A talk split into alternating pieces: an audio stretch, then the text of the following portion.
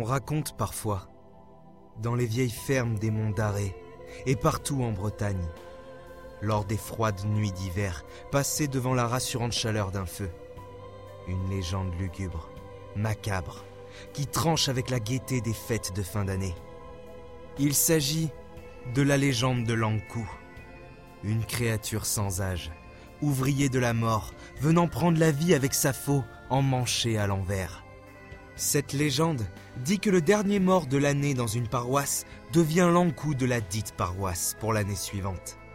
Et ainsi de suite. Cette légende, elle commence ainsi. J'étais forgeron à Uelgoat. Comme j'étais un artisan modèle, j'avais toujours plus de travail que je ne pouvais en exécuter. C'est ainsi qu'une certaine veille de Noël, je dis à ma femme, après le souper, il faudra que tu ailles seul à la messe de minuit avec les enfants. Moi, je ne serai jamais prêt à t'accompagner. J'ai encore une paire de roues à ferrer que j'ai promis de livrer demain matin sans faute. Hé, lorsque j'aurai fini, c'est ma foi, de mon lit que j'aurai surtout besoin. Tâche au moins que la cloche de l'élévation ne te trouve pas encore travaillant.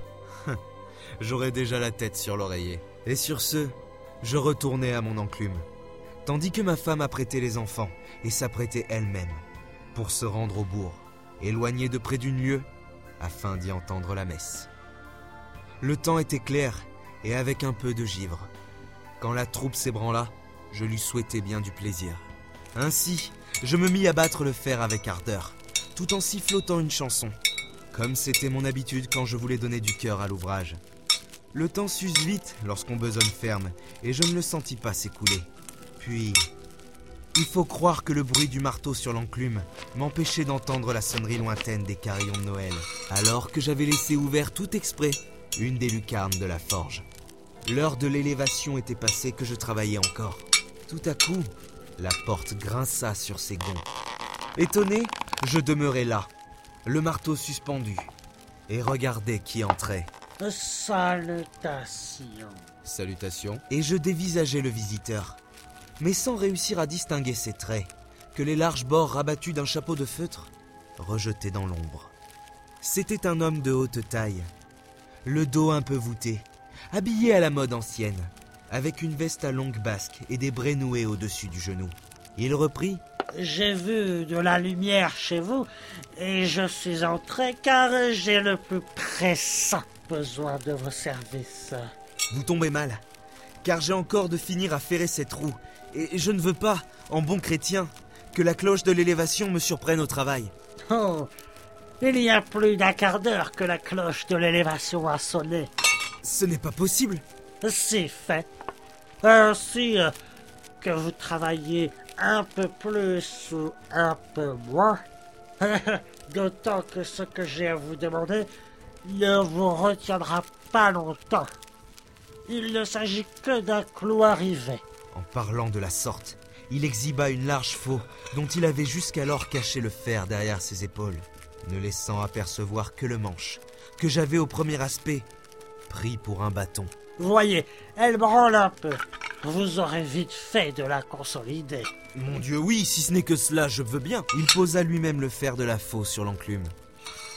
Hé, attendez, mais il est emmanché à rebours, votre outil. Le tranchant est en dehors. Quel est le maladroit qui a fait ce bel ouvrage Ne vous inquiétez pas de cela. Il y a faux et faux. Laissez celle-ci comme elle est et contentez-vous de bien la fixer. Euh. À votre gré, en un tour de main, rivé un autre clou à la place de celui qui manquait. Maintenant, je vais vous payer. Oh, c'est bon. Ça ne vaut pas la peine qu'on en parle. Euh, si. Tout travail mérite salaire. Je ne vous donnerai pas d'argent, mais ce qui a plus de prix que l'argent et que l'or. Un bon avertissement. Allez vous coucher, pensez à votre faim. Et lorsque votre femme rentrera, commandez-lui de retourner au bourg chercher un prêtre. Le travail que vous venez de faire pour moi est le dernier que vous ferez de votre vie. L'homme à la faux disparut. Déjà, je sentais mes jambes se dérober. Je n'eus que la force de gagner mon lit, où ma femme me trouva suant les angoisses de la mort. Au chant du coq, je rendis l'âme. pour avoir forgé la faux de l'Ankou.